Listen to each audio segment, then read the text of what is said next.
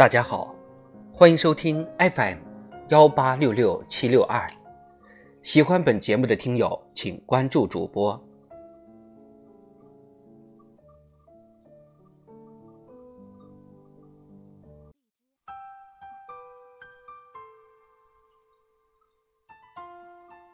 纳兰词六，我是人间惆怅客。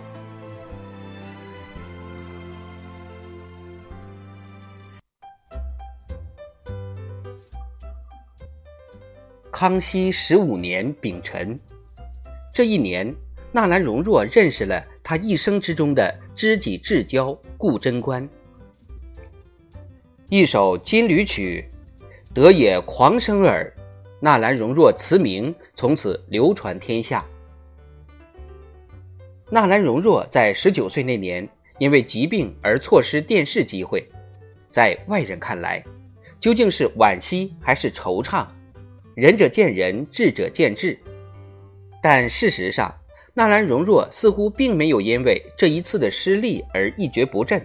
相反，这几年的空闲，他反倒是能够将自己大部分的心思都花在了所喜爱的诗词上，从而认识了自己一生之中视为至交的好朋友们。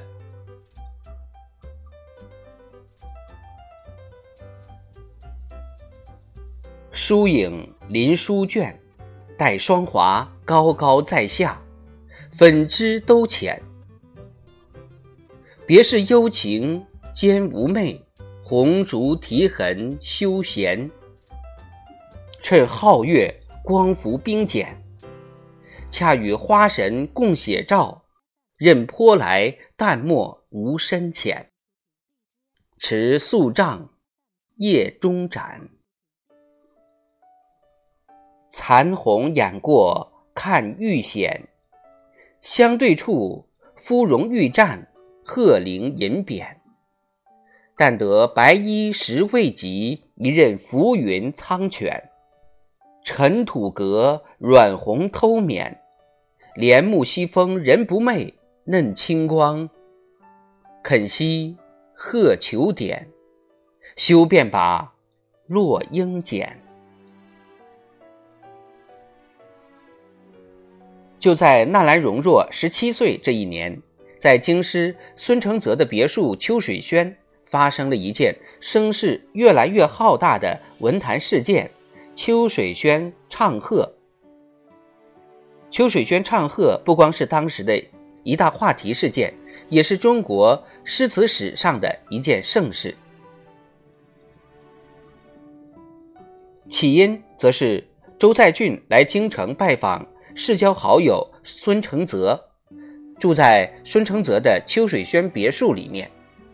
朱在俊也颇擅长填词，有不小的名气，因而周围的一些名流闻听消息，都纷纷前去拜访。一时民工闲士无日不来，相与饮酒笑咏为乐，颇为热闹。这一天，一名访客。曹尔堪见墙壁上写着不少惆怅的诗词，一时心血来潮，便在旁边写了一首《金缕曲》。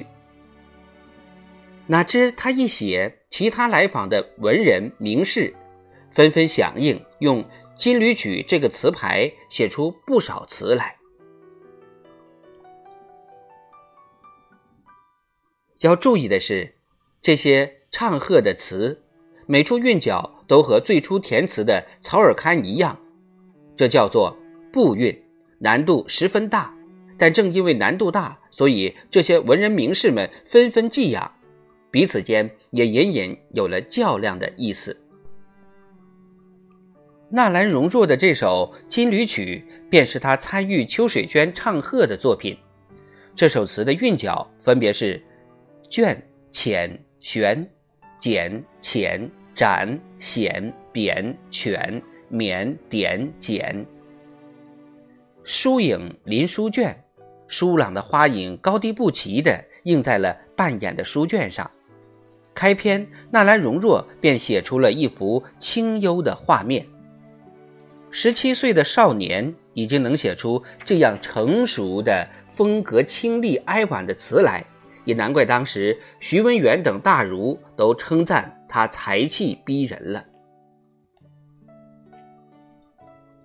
书卷上映着扶疏的花影，月光照在花枝上，仿佛照在洁白的冰茧上一样，把灯光遮掩起来，那花影就更加明显了。银白色的花瓣，仿若白玉一般。纳兰容若用他一贯清新的字句，写出了这番幽静的画面，字里行间仿佛带着淡淡的清香。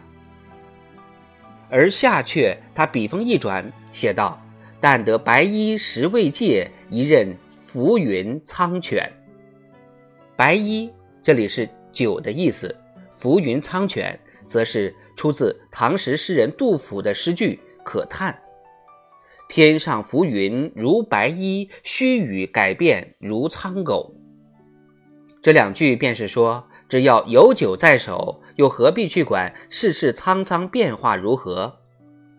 纳兰容若在当时所写的词里，已经隐隐的流露出不愿参入世俗事物的内心意愿。只是那时还年少的纳兰容若，并未完全意识到这一点，而是和全天下的乖孩子一样，默默的、毫无意义的按照父亲的安排，走向那注定。铺满鲜花与荣耀的道路。